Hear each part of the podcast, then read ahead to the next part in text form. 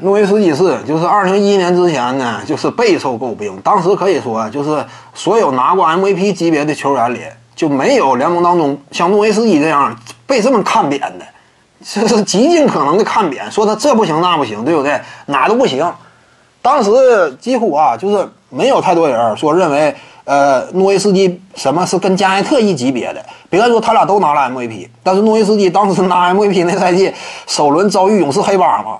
他也非常急眼，在这个球员通道里一拳把这个勇士队那个墙给打漏了，打了个窟窿，应该是，还是说拿东西砸的？当时诺维斯基也是心态炸了，对不对？心态心态彻底爆炸，很少出现这个情况。诺维斯基一般都是沉着稳健的，但是当时心态心态爆炸了，呃，因为那会儿是什么颁 MVP 奖杯啊，还是季后赛首轮之后颁，诺维斯基非常尴尬，球队被淘汰了。拿拿了个 MVP 吧？你看没看到这个勇士队啊？还特意把诺维斯基砸出来那个眼儿给裱起来了，纪念当年的这个黑八战绩嘛。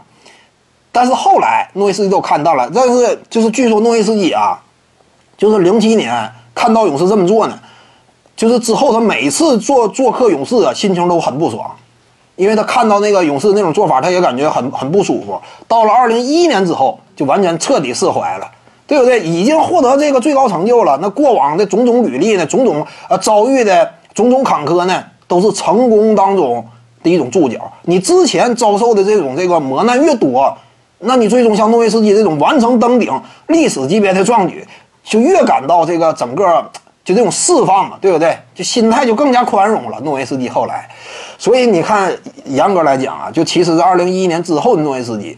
没有太多求胜欲望了，就这个也实事求是讲，一是年纪也大，当然这玩意儿跟他年纪大还有球队本身操作也有关，因为马克库班当年就已经放弃了，对不对？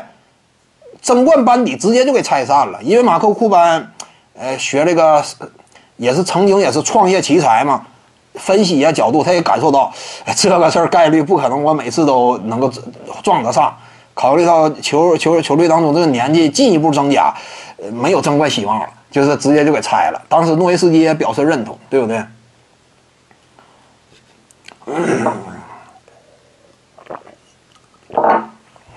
当时二零一一年之前，没有外界说把诺维斯基跟蒂姆·邓肯呐、跟加内特放到一块比的，通常都认为什么？诺维斯基是个水货，MVP 也是，他也是个典型水货，就外界普遍这么认为。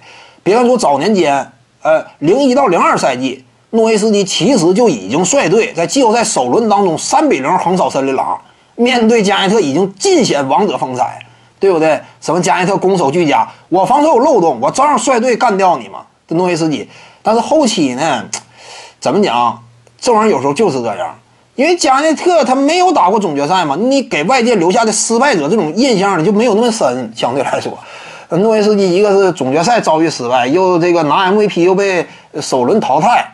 当时基本外界风评是这样，但是二零一一年之后，诺维斯就一下，当时甚至外界很多人认为他诺维斯基，你别说比卡尔马龙，就是比什么其他的克里斯韦伯之类的都不见得有优势嘛。当时认为挺失败的。二零一一年之后，立刻就基本坐稳了历史第二大前锋的角色，基本坐稳了。你像现在异能有排名啊，什么这个我也看到了，什么历史这个最佳阵容啊，拉出来五套。